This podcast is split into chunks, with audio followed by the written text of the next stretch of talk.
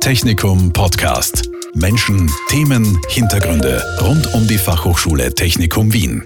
In den ersten beiden Folgen unserer Serie zum Thema Quantentechnologie haben wir uns zunächst einmal die Grundlagen der Quantenmechanik angesehen und dann in einem zweiten Teil, was alles an Forschung und Lehre an der Fachhochschule Technikum Wien passiert in Sachen Quantentechnologie. Heute geht's ans Eingemachte. Wir wollen uns ansehen, wie Quantencomputer programmiert werden und welche Entwicklungen Forscher und Forscherinnen jetzt und in Zukunft beschäftigen werden. Mein Name ist Jackie Becker und bei mir zu Gast ist heute Stefan Schubert. Er forscht und lehrt an der Fachhochschule Technikum Wien mit Schwerpunkt Information Security. Herzlich willkommen, Herr Schubert. Dankeschön für die Einladung. Es freut mich, dass ich da sein darf heute. Ja, Herr Schubert, gehen wir doch ans Eingemachte. Wie programmiert man denn einen Quantencomputer? Ja, also man hat in den vorherigen äh, Gesprächen von meinen Kollegen schon eigentlich die Prinzipien sehr genau gehört. Die Frage ist jetzt, was passiert ja, wie kommt das auf unserem Bildschirm, wo wir dann auch etwas damit anfangen können? Also das ist gar nicht so trivial, das ist eigentlich der, eins der Hauptprobleme auch heute, warum Quantencomputer doch nicht so schnell vorangehen, wie wir sehr oft in manchen Bereichen. Äh, die Übersetzung von diesem quantenphysikalischen Zustand, den wir ja eigentlich nicht genau messen können, in etwas, das wir dann auf dem Bildschirm betrachten und manipulieren können. Ja? Und dafür wird halt auf, also in der Computer Science Ebene, da gehen wir dann schon ein bisschen weg von der Physik oder das ist der Link zur Physik. Äh, das ist bei klassischen Computern nicht anders. Ja, da gibt es etwas, das heißt zum Beispiel äh, ein Gate. Und als eine Gate-Operation bezeichnet man halt eine grundsätzliche physikalische Operation, die dann auch in eine logische Operation umgesetzt werden kann. Was ja zu kompliziert klingt, das gibt es zum Beispiel auf einem klassischen Computer auch. Da passiert alles auf sehr einfachen Operationen. Das ist zum Beispiel ein End oder ein OR, also ein oder oder ein und oder ein not, also die Umkehr 0 auf 1, 1 auf 0. Und das sind so grundlegende Gatter, die halt benutzt werden. Und die werden physikalisch zum Beispiel mit Transistoren verwirklicht. Und die Transistoren bilden dann physikalisch praktisch das nach, was wir dann logisch als Gate betrachten. Das heißt, wir dürfen gar nicht so dran denken, wie, wie, wie passiert das dort überhaupt, sondern wir werfen eine Zahl rein und wenn diese physikalische Ebene darunter das richtig macht, was wir von einem Not-Gate erwarten, dann dreht es uns einfach die Zahl um. Und dann wissen wir, dass es ein Not geht und das arbeitet halt so. Und interessiert uns dann eigentlich gar nicht mehr, wie das funktioniert drinnen. Ja? Wir werfen eine Zahl rein und wollen, kriegen eine Zahl raus und wenn die mit der logischen Funktion übereinstimmt, dann ist das halt unsere Übersetzung vom physikalischen äh, daher. Der Quantencomputer ist natürlich noch ein bisschen schwieriger, weil da kann man das praktisch nicht direkt ablesen. Also wir können schon ablesen, das Problem ist, wann lesen wir ab? Weil jedes Ablesen von irgendeinem Zustand zerstört uns ja diesen überlagerten Zustand. Das heißt, wir wollen möglichst dann ablesen, wenn die Berechnung fertig ist ja, damit wir zu einer möglichst hohen Wahrscheinlichkeit ein Ergebnis rauskriegen, das der Lösung nahe kommt. Ja. Und da wir ja nur ähm, probabilistisch, also Wahrscheinlichkeiten haben in der Quantenphysik in dem Fall, äh, und das auch unseren Quantencomputer probabilistisch und nicht deterministisch macht, ich verwende extra die Fachwörter, es auf Wahrscheinlichkeit basieren oder nicht auf Wahrscheinlichkeit basierend, also festgelegt. Bei einem Lichtschalter ist das festgelegt. Wenn ich den umlege und da ist Strom durch, dann ist immer Strom durch. Da gibt es keine Diskussion, das wird immer eins sein. Zum zum Beispiel. Da, wenn ich das selber beim Quantencomputer mache, ist das halt nicht immer eins, sondern so Wahrscheinlichkeit. Die kann ich bis zu einem gewissen Punkt steuern, aber ich kann zum Beispiel, also man sagt immer, wenn, wenn das 100% Wahrscheinlichkeit hätte, wäre es ein kaputter Quantencomputer dann hätten wir ja einen klassischen Computer. Und das wollen wir nicht. Wir wollen ja profitieren von diesen Wahrscheinlichkeiten. Und das heißt, wir müssen diese Wahrscheinlichkeiten dann immer übersetzen und das wollen wir erst möglichst am Schluss machen. Ja? Und das machen wir möglichst oft. Also ein Quantenalgorithmus, der läuft jetzt auch nicht nur einmal durch, weil bei dem einen Mal könnte ja eine Wahrscheinlichkeit noch da sein, dass er doch das schlechtere Ergebnis oder das unwahrscheinlichste Ergebnis zeigt. Ja, aus den Möglichkeiten, die es gibt. Wir wollen ja immer das Wahrscheinlichste zeigen. Das heißt, wir lassen so einen Algorithmus auch grundsätzlich ganz, ganz oft durchlaufen. Das ist auch ein Unterschied zu einem klassischen Computer, wo wir das einmal durchlaufen. Dadurch, dass das deterministisch ist, ändert sich ja dann nichts mehr, wenn wir es tausendmal machen. Ja, sollte sich zumindest nichts mehr ändern, weil es immer gleiches Ergebnis geben soll. Das ist beim Quantencomputer halt nicht so. Und damit beim Quantencomputer das überhaupt dann so rauskommt, gibt es auch dort Gates, also solche Logikschalter. Ja, wie die dann in Physik umgesetzt sind, sollte uns jetzt eigentlich nicht weiter interessieren. Das haben wir schon vorher gehört und das ist dann für den Computer Scientist nicht mehr ganz so wichtig. Aber wie arbeitet man damit? Äh, die haben ganz große Unterschiede zu diesen klassischen Gattern, weil nicht nur, dass man das Ergebnis nicht während der Programmierung praktisch äh, überprüfen kann, ja, ähm, es ist zum Beispiel auch so, dass jedes Gate in einem Quantencomputer auch reversibel ist. Das heißt, jede Aktion lässt sich umdrehen. Ja? Äh, das ist bei einem klassischen Computer nicht so. Da habe ich Operationen, die sind nicht umkehrbar. Da kommt ein Eins raus, aber ich weiß nicht, warum das Eins rauskommt, wenn ich nur das Ergebnis sehe. Bei einem Quantencomputer, wenn ich das Ergebnis weiß und ich weiß, welche Operation darauf angewendet wurde, dann weiß ich auch, was vorher der Zustand war. Das liegt, das liegt zum Beispiel an der Physik selbst, weil Quantenphysik, dort gibt es keine Zeit. Das muss jedes umkehrbar sein. Also es gibt keinen Start und kein Ende. Es ist alles, kann sich in alles wieder verwandeln. Das muss sein, sonst könnte dieser quantenphysikalische Zustand ja nicht existieren. Weil könnte man das nicht mehr zurückberechnen, dann wäre das ja schon ein definierter Zustand. Und das geht, darf halt nicht sein, weil dann wäre halt, wären halt die Grundlagen zerstört. Also es ist wesentlich komplexer noch als bei einem normalen Computer, das dann auszulesen auch richtig und die, und die Algorithmen eben auf diese neuen Denkmethoden auch anzuwenden, weil das erfordert ein komplett anderes Denken, auch wenn ein Algorithmus funktioniert. Mhm. Also, wenn ich Sie jetzt richtig verstanden habe, kann ich beim Programmieren eines Quantencomputers zwischendrin sozusagen gar keine Zwischenergebnisse abrufen, zwischendurch mal schauen, ist es soweit richtig, was ich bisher programmiert habe, denn in dem Moment, wo ich das überprüfe und ansehe, ändert sich das Ergebnis ja auch schon gleich wieder. Genau. Also ich kann halt, ein Ergebnis kann ich schon überprüfen, das letzte nämlich, da wo ich sage, dass zu Ende ist. Aber ich kann nicht einfach mir jetzt, wie es normal beim Programmieren ist üblich, ich lasse mal von ein paar Funktionen Zwischenergebnisse ausliefern, damit ich sehe, funktioniert der Teil gut oder der Teil gut oder der Teil gut. Das könnte ich zwar theoretisch auch, aber das gibt mir dann keine Betrachtungsweise mehr über den ganzen Algorithmus, weil ich ihn ja praktisch beim Berechnen so unterbreche, dass man den Grundzustand nicht mehr herstellen kann. Ja? Also ich zerstöre jedes Mal die Berechnung, wenn ich dazwischen einfach versuche, das auszulesen. Und dadurch kann man auch so Sachen, die man normal in der klassischen Programmierung macht, wie eine Schleife, ist zum Beispiel eigentlich unmöglich durchzusetzen. Das geht gar nicht, ja?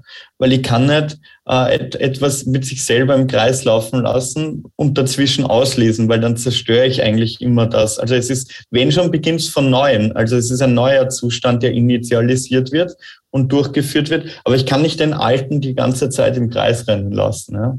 Es sind halt Paradigmen, die man in der normalen Programmierung hat, eben wie Schleifen. Sie gehen dann doch irgendwie, aber es ist halt ein anderes Umsetzen und ein anderes Denken. Es funktioniert nicht mehr wie vorher. Deswegen glaube ich, Leute, die Quantencomputer programmieren, sind die besseren, die, die vorher noch nie programmiert haben wahrscheinlich. Weil die haben einfach nicht, umso besser ein Programmierer jetzt ist, ist er, glaube ich, umso schlechter, wenn er einen Quantencomputer programmiert. Ja. Mhm. Und da sind wir eben wieder genau bei dem Punkt, den wir schon beim ersten Teil unserer Quantentechnologie-Serie herausgefunden haben, dass die Quantenmechanik alles auf den Kopf stellt, was wir bisher eben gewohnt waren. Das ist also offensichtlich auch beim Programmieren eines Computers so.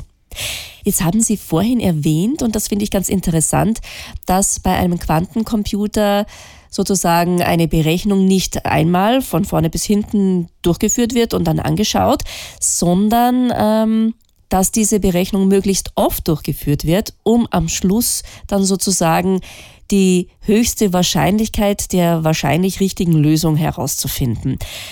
Das hört sich für mich als Laien jetzt erst einmal an, ui, das dauert aber lang, wenn man das so oft durchrechnen muss. Jetzt heißt es aber, Quantencomputer sind viel, viel schneller als herkömmliche Computer. Wie passt das denn zusammen? Ja, also schnell ist damit nicht meint eigentlich, welche effektive Zeit der jetzt für eine Berechnungsrunde braucht. Das ist aber schon in der normalen Informatik falsch. Ja, also Leute, also Algorithmen werden nicht dadurch beurteilt, indem ich jetzt äh, das einmal ausprobiere und schaue mit der Stoppuhr daneben mit zähle, wie lange das dauert. Das macht man nicht. Es geht ja um, um den Vorteil, den ein Quantencomputer hat und den sollte man eigentlich nicht mit Zeit oder Schnelligkeit übereinstimmen, sondern das hat mit der Komplexität zu tun. Computeralgorithmen werden eigentlich nach Komplexität gegliedert. Es wird gesagt, also praktisch, wenn ich, wenn ich einen Input n habe, ja, wie lange rennt das für einen Input n oder alle möglichen n's? Die ich einsetzen kann. Ja. Äh, geht das dann die Berechnungszeit hoch praktisch, umso höher das n wird? Äh, und wie geht's hoch? Also bleibt das gleichmäßig, linear oder ist es vielleicht quadratisch? Also umso höher dieses n wird, steigt dann die Berechnungszeit pro n quadratisch an oder Expon noch höher exponentiell. Und danach kann man, kann man das bestimmen, weil es gibt auch Algorithmen, die, wo man sagt, das sind schlechte Algorithmen, aber die liefern bei niedrigen Zahlen noch immer besseres Ergebnis als ein guter Algorithmus, der bei hohen Zahlen bessere Ergebnisse liefert. Also solche Such- oder Komplexitätsalgorithmen werden auch meistens hybrid verwendet. Also es werden mehrere hintereinander, zum Beispiel für eine Suche im Internet, da werden mehrere hintereinander gestellt, die halt für gewisse Bereiche schnell sind. Ja. Aber es gibt praktisch einen Punkt, und da kommen wir dann noch zu dieser Computersicherheit, ähm, wo halt ein sequenzieller Computer äh, also bei, bei 100 Stellen oder bei 50 Stellen wäre der, wäre der, dieser Geschwindigkeitsunterschied nicht groß. Ja, das wäre noch vernachlässigbar. Die Frage ist bei einer höheren Zahl, wie lang, wie viel länger braucht er im Verhältnis zu dem, was ein klassischer Computer braucht. Und das gilt dann halt praktisch für die Komplexität und nicht jetzt für die grundsätzliche Zeit. Ja. Die Zeit ist natürlich ein Faktor, der dann daraus resultiert. Also ob ein Computer lange daran rechnet, aber mit seiner eigentlichen Geschwindigkeit, wie das wir, weiß ich nicht, ob der 5 Gigahertz oder 2 Gigahertz ist völlig irrelevant. Ja. Also das sind so kleine Sprünge in der Komplexitätsklasse, ähm, dass man auch sagt, äh, wenn man eine Komplexitätsklasse hat, äh, kann man Faktoren, die nicht in der Potenz stehen, äh, vernachlässigen. Also ob dort fünfmal 10 hoch 10 steht oder einmal 10 hoch 10, ist irrelevant für die, für die Komplexität. Das ist einfach 10 hoch 10. Ja? Also konstante Faktoren machen da überhaupt keinen Unterschied dann mehr. Und der Quantencomputer bringt halt diese exponentiellen Faktoren runter. Und das ist das Wichtige. Aber nur bei manchen Berechnungen. Ja? Mhm. Sie haben es vorhin gerade schon mal anklingen lassen, das Thema Computersicherheit. Quantencomputer haben nämlich eine ganz besondere Eigenschaft, die ein bisschen schwierig ist. Sie können nämlich Verschlüsselungen, Chiffren, wie wir sie im Moment ständig benutzen, mühelos knacken. Diese Tatsache stellt uns und alle Forscherinnen und Forscher vor einige Probleme und fordert uns zum Handeln heraus. Die Frage stellt sich, wie gehen wir mit dieser Situation um? Ja, also ich glaube, ich muss da mal auch einhaken mit der Begriffsdefinition. Die, die Verschlüsselung an sich ist nicht das große Problem. Ja, dafür gibt es auch jetzt sichere Algorithmen. Ähm, da, weil die moderne Kryptographie im Gegensatz zur Kryptographie, weiß ich nicht, bei den alten Römern oder im Ersten Weltkrieg oder im Zweiten Weltkrieg, Kryptographie ist heutzutage nicht nur Verschlüsselung. Das ist, es gibt praktisch drei Grundziele der Kryptographie. Eins ist, das nennt sich Vertraulichkeit und Confidentiality und eine Lösung ist dafür Verschlüsselung. Wir haben aber noch zwei andere ganz wichtige. Das eine ist Integrität, also dass eine, der Inhalt einer Nachricht zum Beispiel nicht verändert wird, wenn wir sie senden. Dass wir überprüfen können, ob das nicht manipuliert worden ist. Ähm, und dann gibt es noch Authenticity, also Authentizität, dass wir auch wissen, von wem das kommt, also dass wir den Sender kennen. Und die größten Probleme sind witzigerweise gar nicht so bei der Verschlüsselung oder bei der Integrität, sondern bei der Authenticity. Und Authenticity ist heute teilweise wichtiger als die Verschlüsselung an sich. Die wollen wir natürlich auch haben. Es ist eben ein Dreiergespann an Konzepten, die wir erreichen wollen. Ähm, und warum das so ist, das kann ich ganz leicht erklären. Ähm, Verschlüsselung äh, gibt es praktisch zwei verschiedene Formen. Es gibt die symmetrische Verschlüsselung, die gibt es seit Tausenden von Jahren, also auch der Caesar-Cipher, wenn man das noch so kennt, wo jeder Buchstabe um drei verschoben wird zum Beispiel, also ein A wird zu einem C und so weiter. Das sind also symmetrische Verschlüsselungen. Warum? Weil der Schlüssel, zum Beispiel dieses um drei verschieben, das muss ich kennen und das muss der Gegenüber kennen, der Empfänger. Und wenn wir beide den gleichen Schlüssel haben, dann können wir die Verschlüsselung durchführen und, und wieder entschlüsseln auch, was ja auch wichtig ist nachher. In den 60er Jahren, eigentlich schon vorher, aber da hat man halt keine gute Lösung gehabt, wie auch Computernetzwerke so begonnen haben anzufangen, hat man gesehen, dass aber symmetrische Verschlüsselung zwei extreme oder symmetrische Kryptographie an sich zwei extreme Nachteile hat. Erstens, wir brauchen enorm viele Schlüssel. Wenn ich mit jemand, mit einer Person reden will, dann brauche ich zwischen uns einen Schlüssel. Kommt die nächste Person hinzu, brauche ich zwischen mir und der Person auch einen Schlüssel und die braucht zu dem anderen auch einen. Also mit umso mehr Teilnehmer, umso nämlich exponentiell größer wird die Schlüsselanzahl. Also das steigt enorm. Und das war schon in, sogar in den 60ern, 70ern, wo es vielleicht erst auf 50, 100 Computer im Internet waren, schon ein Problem. Und deswegen sind damals wirklich zur Sicherung dieser Schlüssel noch Panzerwegen mit den ausgedruckten Schlüsseln rumgefahren und haben die auf Universität gebracht, also wie Geldtransporter. Und das, da kommen wir zum zweiten Problem, dass wir in der äh, symmetrischen Kryptographie haben, oder Verschlüsselung in dem Fall. Wenn ich mit jemandem reden will, nämlich vertraulich, also dass das niemand anderer lesen kann. Und ich muss aber dem anderen praktisch den Schlüssel sagen, den er braucht. Wie mache ich denn das, wenn ich vorher noch eigentlich keine Leitung etabliert habe, die, die, die sicher ist? Natürlich kann man sagen, man geht eben einmal hin mit so einem Safe und Handschellen und Waffen und gibt dem das ganz geheim als Zettel. Aber das kann halt nicht die Lösung, konnte halt auch damals, war ihnen schon klar, in 60, Ende 60, Anfang 70er, das ist nicht die Lösung, wenn einmal Tausende, Hunderttausende, Millionen PCs im Internet sind, dass der Panzerwegen durch die Gegend fahren und Schlüssel tauschen. Ja?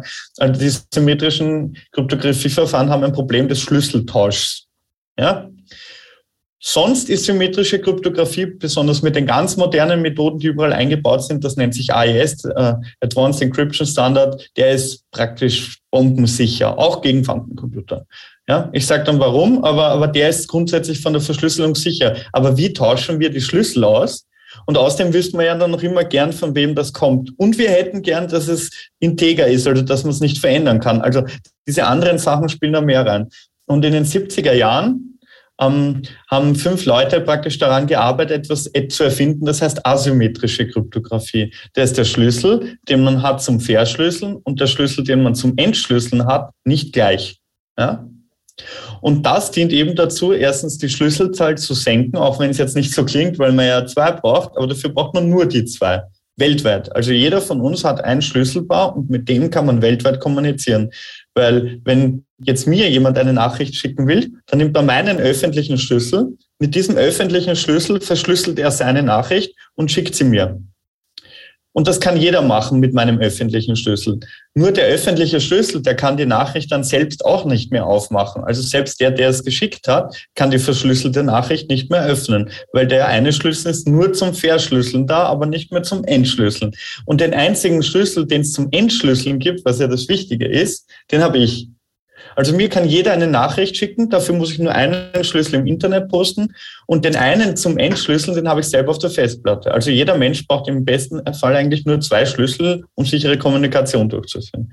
Und dieses Schlüsselpaar kann man nämlich noch für etwas anderes hernehmen. Das haben wir zum Beispiel in der Handysignatur. Da ist das drinnen. Wir können das auch zum Signieren verwenden, also zum Unterschreiben, weil da kehre ich den Prozent so einfach um. Weil dann nehme ich meinen privaten Schlüssel, damit verschlüssel ich etwas und jeder kann dann praktisch, der den öffentlichen Schlüssel hat, kann es wieder entschlüsseln, aber das will ich ja. Und das ist ja die Bestätigung dazu, dass das der öffentliche Schlüssel ist, der zu meinem privaten Schlüssel passt. Und das verifiziert dann meine Identität. Ja, und damit bin ich authentifiziert. Ja. Das, und diese, äh, diese symmetrischen Maßnahmen, und da gibt es dann noch eine, die zum Schlüsseltausch auch angewendet wird, die heißt Diffie-Hellman, das war überhaupt die allererste. Damit kann man halt Schlüssel austauschen und die haben auch einen asymmetrischen Anteil, unter Anführungszeichen, ich will das jetzt nicht zu lange erklären. Und diese Algorithmen stammen aus den 70ern und die machen heute auch noch das Internet. Also es gibt zwar ein bisschen modernere Versionen, aber im Grunde sind sie gleich geblieben. Heute den Diffie-Hellman, den gibt es noch immer heute in jeder Anwendung, die es überhaupt gibt. Ja, also es gibt praktisch kaum was anderes. Und für die Authentifizierung, also für die Signaturen und so, nehmen wir auch noch diesen RSA oder den DSA. Das sind auch zwei alte Algorithmen. Und jetzt kommen wir zu einem Punkt, wo ist das problematisch? Also gar nicht so für die Verschlüsselung. Ich habe gesagt, die symmetrische Verschlüsselung ist an sich sicher. Deswegen, wir verschlüsseln heutzutage nicht, auch wenn das Asymmetrische auch verschlüsseln könnte, verschlüsseln wir damit eigentlich nicht, weil es ein bisschen länger dauert und wir wollen im Internet ja alles schnell haben. Deswegen wird noch immer symmetrisch verschlüsselt, aber dieser Schlüssel, den wir ja vorher nicht sicher austauschen konnten, der wird jetzt mit Hilfe von asymmetrischer Kryptographie getauscht. Ja? Also verschlüsseln tun wir sicher eigentlich auch noch immer mit der symmetrischen Kryptographie, aber den Schlüssel dazu tauschen wir mit der asymmetrischen Kryptographie. Was aber so viel heißt, wenn die asymmetrische Kryptographie kaputt ist, ist die symmetrische damit auch kaputt, weil der Schlüssel ja, den wir getauscht haben, dann jedem zugänglich ist. Und noch die, eben die Authentizität, also dass ich ich bin und Sie Sie sind oder so, die ist dann auch gleich einmal kaputt, weil das beruht auf denselben Prinzipien. Ne? Die Integrität hin äh, wieder, die ist sicher, weil die hat Hash-Funktionen und Hash-Funktionen gelten als sicher gegen Quantencomputer. Da ist sogar mathematisch bewiesen, also da muss man sich keine Angst, muss man keine Angst haben. Hash-Funktionen an sich, über die braucht man eigentlich gar nicht nachdenken, die sind jetzt schon sicher. Und auch die symmetrischen äh, Chiffren sind sicher, da muss man einfach nur die Bitzahl verdoppeln. Also statt dass man jetzt AES 128 verwendet, nimmt man 256 weil der Quantencomputer kann gegen diese Art der Kryptographie nur quadratisch schneller werden, aber nie schneller als das. Also da gibt es einen Endpunkt, wo auch die, der Quantencomputer nicht mehr schneller vorankommt, so, sozusagen. Und da reicht es einfach, die Schlüssellänge zu verdoppeln, weil das entspricht der Gegenmaßnahme zu einer quadratischen, zu einem quadratischen schneller werden. Also das kann man ganz leicht machen. Was man aber nicht kann, ist eben diese asymmetrischen Funktionen, die kann man nicht einfach anpassen oder so. Die haben zugrunde liegende mathematische Funktionen. Und 1994, und das ist eigentlich traurig, dass wir erst 2022 darüber reden, dass wir das vielleicht in Zukunft sicher machen. Also 1994 hat ein berühmter Professor vom MIT für Mathematik und Computerwissenschaften, der Peter Shor, nachdem dann der Algorithmus auch benannt ist, der Shor-Algorithmus, äh, der hat halt schon 94 bewiesen, dass ein Quantencomputer, wenn er unter Anführungszeichen halt schnell genug ist, das schnell hat eine andere Bedeutung in dem Fall, äh, eigentlich fehlerfrei genug arbeitet, wäre die bessere Übersetzung. Ja? Weil umso weniger Fehler hat, umso weniger oft müsste man Algorithmus durchlaufen lassen und so weiter. Ähm, umso fehlerfrei er arbeitet und umso größer das Berechnungsfeld ist, umso schneller kann er genau diese mathematischen Grundvoraussetzungen, auf denen diese asymmetrische Kryptographie basiert, kaputt machen. Und das sind zwei. Das heißt, das Problem des diskreten Logarithmus und das Integerfaktorisierungsproblem, also dass man eine ganz große Zahl, also zwei Primzahlen multiplizieren geht leicht, das kann jetzt jeder mitmachen. Zum Beispiel auch größ, ein bisschen größer, also 7 mal 11, das kann man leicht im Kopf rechnen, ist 77, ja? oder 7 mal 13. 7 mal 3 ist 21, 7 mal 1 ist 7, also 91. Aber wenn, wenn ich Ihnen jetzt die Zahl 91 sage, was sind die Primfaktoren? Das geht schon nicht mehr so einfach. Ja? Da, da tut man sich schwer. Und nicht nur wir tun uns das schwer, auch ein Computer tut sich das schwer. Also wenn die, die Zahlen lang genug werden von, von den Primzahlen, dann ist es praktisch, also es ist nie unmöglich. Es gibt schon eine Wahrscheinlichkeit, das zu erraten, aber da geht das Universum hundertmal unter, bevor man das erraten kann. Also da spricht man von Zeitsicherheit. Also dass der Schlüssel ist so groß, dass in der Zeit, in der man ein Geheimnis entschlüsseln will, er keine Zeit hat, das zu machen. Ja. Und diese zwei Primitiven, leider hat eben dieser Peter Shor gezeigt, 1994, dass mit einem Quantencomputer das eben doch geht. Mit einem klassischen nicht. Und noch eine Unsicherheit. Es ist nicht bewiesen, dass es nicht eben doch auch ein klassischer Computer schneller machen könnte. Also was viele Firmen vielleicht vergessen ist, dass diese Anpassung der Algorithmen ja nicht nur darauf abzielt, Quantencomputer gegen Quantencomputer besser zu sein, sondern allgemein gegen alles besser zu sein, weil es eben bei diesen asymmetrischen äh, Kryptografieverfahren noch immer keinen Beweis gibt, dass es nicht auch ein klassischer Computer vielleicht mit irgendeinem Algorithmus, der erst erfunden wird, auch schneller kann. Also es, wir wollen uns dagegen ja nicht nur gegen Quantencomputer werden, sondern allgemein Security sicherer machen und besser. Mhm. Das sind also die Knackpunkte, woran es hakt beim Thema Computersicherheit und Quantencomputer. Aber welche Lösungsansätze gibt es denn dazu? Ja, das ist gar nicht so einfach weil ich habe gesagt, da ist ja nicht nur praktisch irgendein Algorithmus, der programmiert ist, schlecht, sondern die zugrunde liegende Mathematik ist einfach kaputt. Also da, da muss man andere mathematische Prinzipien dafür einmal erfinden oder erforschen. Und neun, also praktisch, man muss noch immer denken, 1994 ist jetzt 28 Jahre her. Also es ist jetzt schon sehr viel Zeit vergangen und wir haben noch keinen richtigen Standard dagegen. Hm, zum ersten Mal richtig Gedanken drüber hat sich ein berühmter Kryptograph und Informatiker und Mathematiker 2006, was dann auch schon zwölf Jahre nach dem Erfinden eigentlich, dass das kaputt geht irgendwann war. Das war der Daniel J. Bernstein, der ist in der Szene, kennt ihn jeder, der ist. Ähm, und der hat 2006 die erste Konferenz einberufen, äh, wo man mal drüber quatscht hat, ob man dagegen nicht lieber was tun sollte und damit anfangen sollte, daran zu forschen weil, ähm, wer, weil die, es geht ja nicht nur darum, etwas zu finden, das sicher dagegen ist. Das finde ich in fünf Minuten. Ja, da braucht man nicht einmal ein guter Informatiker oder Mathematiker sein. Wir können einfach ein Problem so komplex machen, dass es oder so schwierig gestalten mit noch größeren Zahlen, dass es irgendwann einmal der Quantencomputer auch nicht mehr in, in, irgendeiner guten Zeit schafft. Aber wir wollen auch etwas haben, das noch weiter schnell geht und im Internet funktioniert und unsere Kommunikation nicht einschränkt. Weil das, wo, wo, was ich jetzt ganz schnell erfinden könnte, hat vielleicht einen Schlüssel, der ist 10 Gigabyte groß und bis, man, bis 10 Gigabyte große Schlüssel im Internet übertragen werden, dann kann man eine WhatsApp-Nachricht am Tag schicken. Ja? Und das soll nicht das Ziel sein. Es geht ja darum, nicht nur, die, sie sollen so sicher wie möglich sein, aber auch so schnell wie möglich. Also da passieren ja nicht nur Sicherheitsaspekte drauf. Es soll ja das Internet nicht kaputt gehen, wenn ein paar Leute jetzt neue Kryptographie verwenden. Im Gegenteil. Am besten wäre es, es fällt überhaupt niemanden auf, wenn das eingeführt wird. Das wäre der beste Case. Ja? Und daran wird eben gearbeitet. Und deswegen 2006 diese erste, Pod und die haben das damals im Gegensatz zu einer anderen Technologie, die ich vielleicht kurz erkläre. Also es gibt in der Physik auch Kryptographie die wird über physikalische Zustände gemacht. Und das gibt es auch in der Quantenphysik. Und das heißt dann Quantenkryptographie. Weil da wird mit Quantenzuständen wird was verschlüsselt und entschlüsselt oder ein Schlüssel getauscht. Ja, das ist auch kein Problem. Das ist auch heute schon im Einsatz, eigentlich schon 20 Jahre im Einsatz sogar. Äh, es ist nur sehr, sehr teuer und eben nur für Punkt-zu-Punkt-Verbindungen gedacht. Also Banken verwenden das zum Beispiel, ähm, weil da kann man praktisch sagen, da ist es sogar mathematisch hundertprozentig sicher, weil sie eine Art, das nennt man in der Kryptographie, One-Time-Pad austauschen.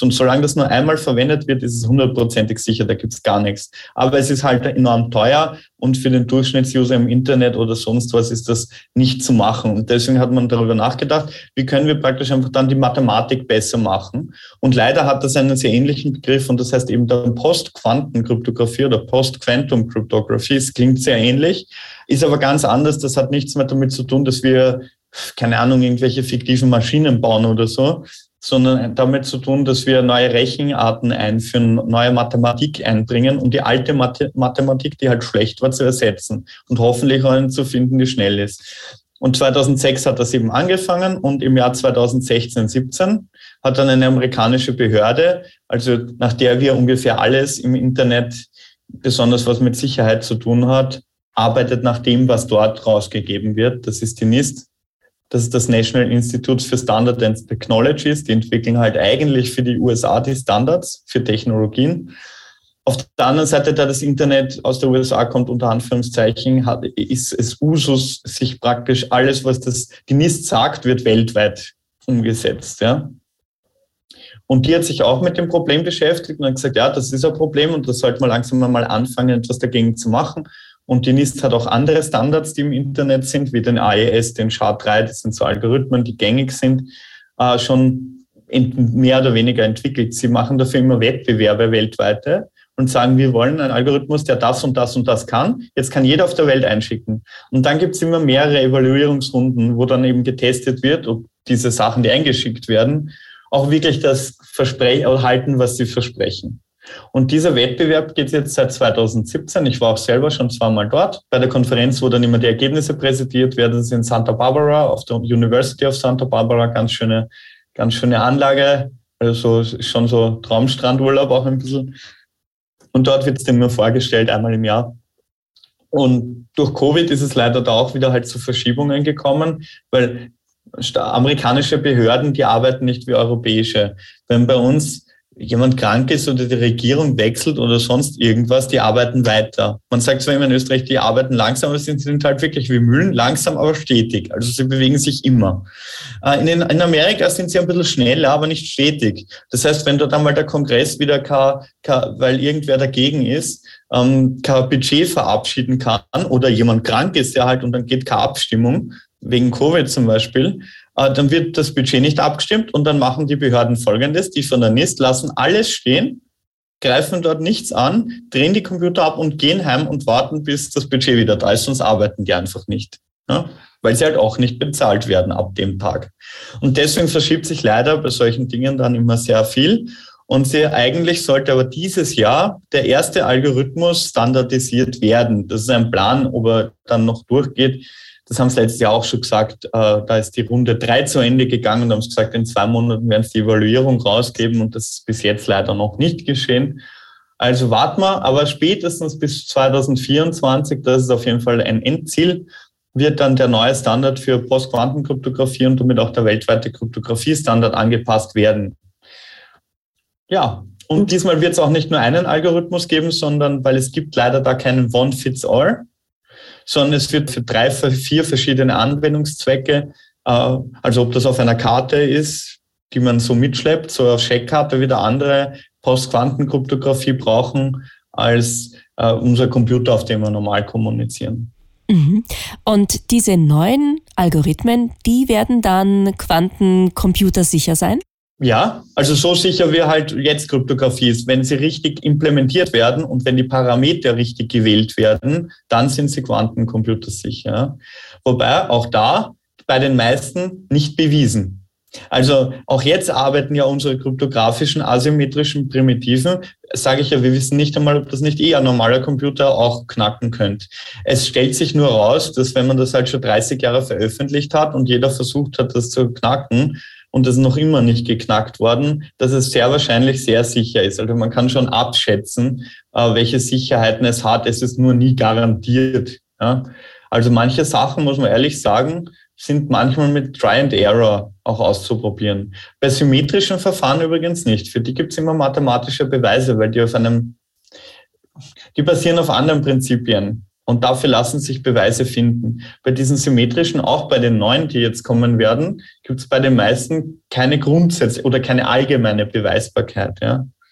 Das ist in der Mathematik so. Das hat der Herr Gödel schon gesagt, Unvollständigkeitssätze. Wir können halt manche Sachen nie ganz beweisen. Das ist nicht möglich. Eines würde ich jetzt noch gerne mit Ihnen besprechen.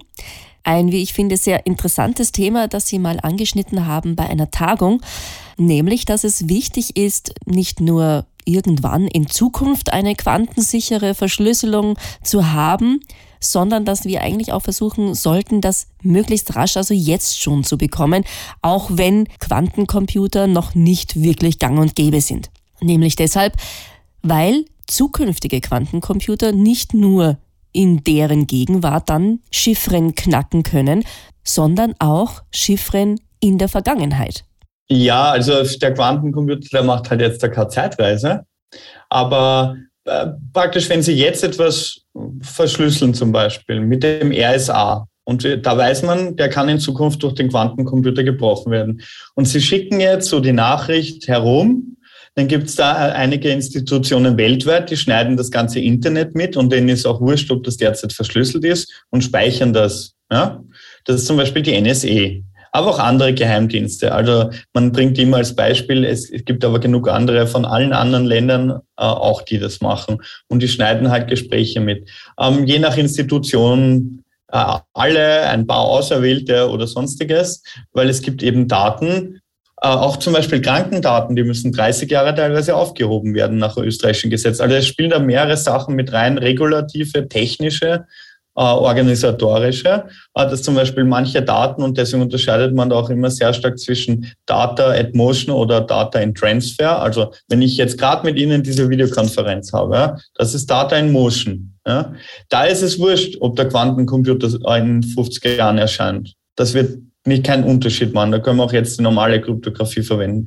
Aber würden wir das Gespräch jetzt aufzeichnen und das wäre Data at Rest und wir würden es verschlüsseln, dann kann der Quantencomputer sich auch in 2010, 15, wurscht wann, anschauen, was wir damals geredet haben. Das mag jetzt für dieses Interview irrelevant sein, aber wenn der Herr Putin zum Beispiel mit dem Herrn Biden ein Gespräch führt oder auch äh, wirtschaftlich große Firmen irgendwelche geheimen Abmachungen oder Technologien austauschen, ist das nicht egal, ob das in 20 Jahren vielleicht verliest. Und damit meine ich, das meine ich mit in der Vergangenheit. Also der, und das gehört in der IT-Security oder in der Information Security, ist das halt, gehört das zum Risk Assessment dazu. Ja, also man versucht ein Risiko zu evaluieren. Und jetzt würde ich sagen, das Risiko, das Quantenkryptographie oder Quantencomputer unser Gespräch jetzt betrifft, das halte ich für sehr, sehr gering. Da brauchen wir auch nichts ändern. Das wird wurscht sein. Ähm, weiß ich jetzt nicht, die Gesundheitsakte vom, von irgendeinem hohen Politiker, ob man die in 10, 15 Jahren aufmachen kann, ist schon ein Risiko, ein hohes. Ja? Und dementsprechend muss man dann Vorkehrungen treffen oder eben nicht. Ja? Wobei es eben auch, und das, das sind immer viele Firmen, die, die, die, die, die meisten, die wenigsten sind, also ich sage mal Kryptograf, es gibt schon IT-Security-Leute oder Information-Security-Leute in Österreich wenig. Äh, die, die sich mit Kryptographie beschäftigen, sind an, kann man vielleicht 30 Leute kenne ich oder 40. Ja ähm, noch viel weniger. Und deswegen ist, wenn man zu einer Firma geht und sagt, da kommen jetzt Quantencomputer und du musst jetzt ab dem ja eigentlich schon Quanten, Post-Quantenkryptographie einsetzen, schauen die immer so entsetzt und sagen dann, äh, äh, nein, wir arbeiten noch nicht mit solchen Methoden, weil die immer diesen Irrglauben haben, es hat eben was, sie müssen irgendwie selber einen Quantencomputer bauen oder so äh, und dass das fiktiv ist und in der Zukunft liegt. Aber an dem Beispiel sieht man, dass einfach bei manchen Sachen aber grundsätzlich nicht in der Zukunft liegt. Und das ist zum Beispiel eine, eine auch organisatorische Sache und regulative, weil wenn zum Beispiel die NIST dieses Jahr den ersten Algorithmus verabschiedet als Standard und der wird im Internet als Standard geführt, hat das viel tiefergreifende Konsequenzen. Dann werden das Firmen umsetzen müssen, ob sie dann wollen oder nicht. Weil erstens einmal geht es ja eben nicht darum, Quantencomputer selber zu bauen, sondern nur die Mathematik zu ändern. Ja? Also die Firmen, die da Angst haben, dass der Aufwand vielleicht so groß ist, der ist eigentlich eh super niedrig. Man sollte nur evaluieren, welche Teile von seinem Business sind eben davon einem Risiko ausgesetzt und welche nicht. Es mag Firmen geben, wo das wirklich keine Rolle spielt. Aber es gibt auch andere Probleme. Zum Beispiel die DSGVO. Die spricht immer davon, dass äh, der Schutz so sein muss, wie er State of the Art ist. Also Stand der Technik. Und wenn etwas standardisiert ist, dann ist etwas Stand der Technik. Und besonders, wenn das eine Behörde wie die NIST macht.